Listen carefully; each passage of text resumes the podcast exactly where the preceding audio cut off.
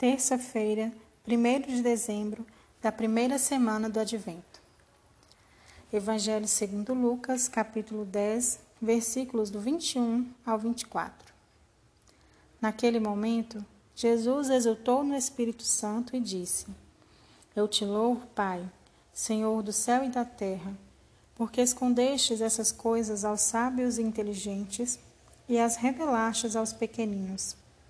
Sim, Pai, porque foi do teu agrado. Tudo me foi entregue pelo meu Pai. Ninguém conhece quem é o Filho a não ser o Pai.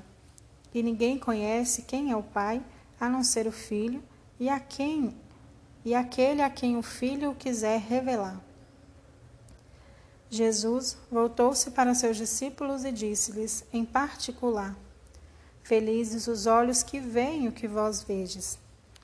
Pois eu vos digo que muitos profetas e reis quiseram ver o que estáis vendo e não puderam ver. Quiseram ouvir o que estáis ouvindo e não puderam ouvir. Palavra da salvação.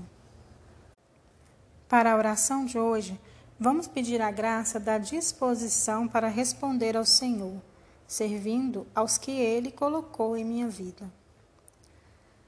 A fé em Jesus é um dom do Espírito Santo em nós.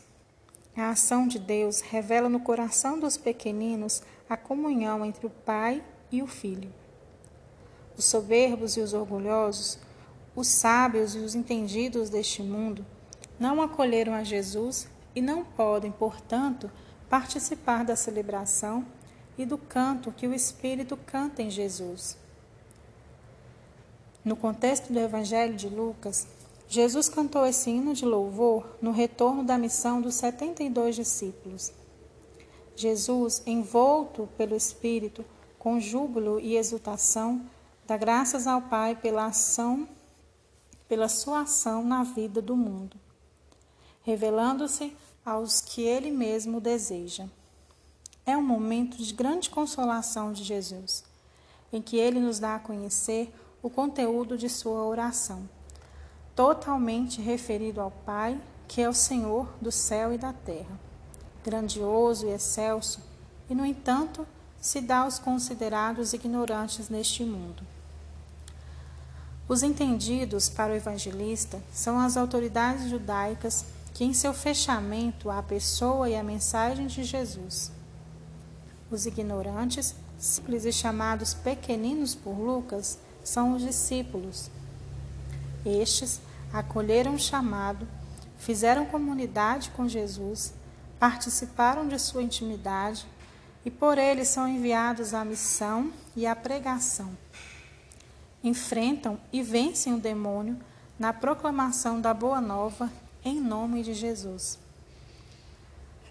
Do mesmo modo que o Pai se revela aos pequeninos, Jesus também revela sua identidade de filho que de Deus tudo recebeu. O filho tem a capacidade de dar ao mundo a mesma comunhão com o Pai, dando a conhecer a quem dele se aproxima. O texto conclui-se com a proclamação de uma bem-aventurança sobre os discípulos. Mais do que os grandes dos tempos antigos, profetas, os discípulos veem o que eles não viram e escuta o que eles não escutaram. Vêm a Jesus e escutam suas palavras.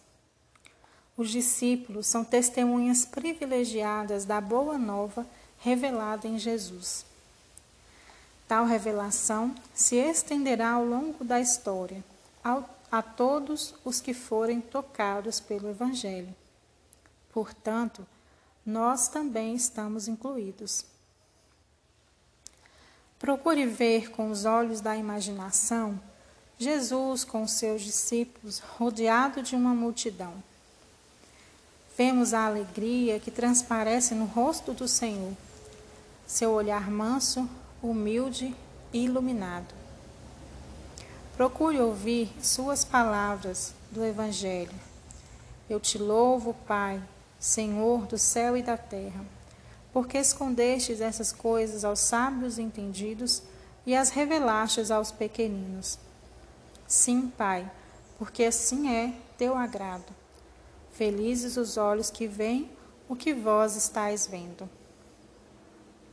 Procure refletir em si mesmo para tirar proveito. Deseja também entrar, estar nesse grupo dos pequeninos? O que me falta? Como posso entrar no coração do Senhor para experimentar com Ele tanta alegria? Se preciso, releia o Evangelho, escute novamente esse, esse áudio. Não esqueça de fazer a revisão da oração e de anotar o que foi mais importante. Boa oração.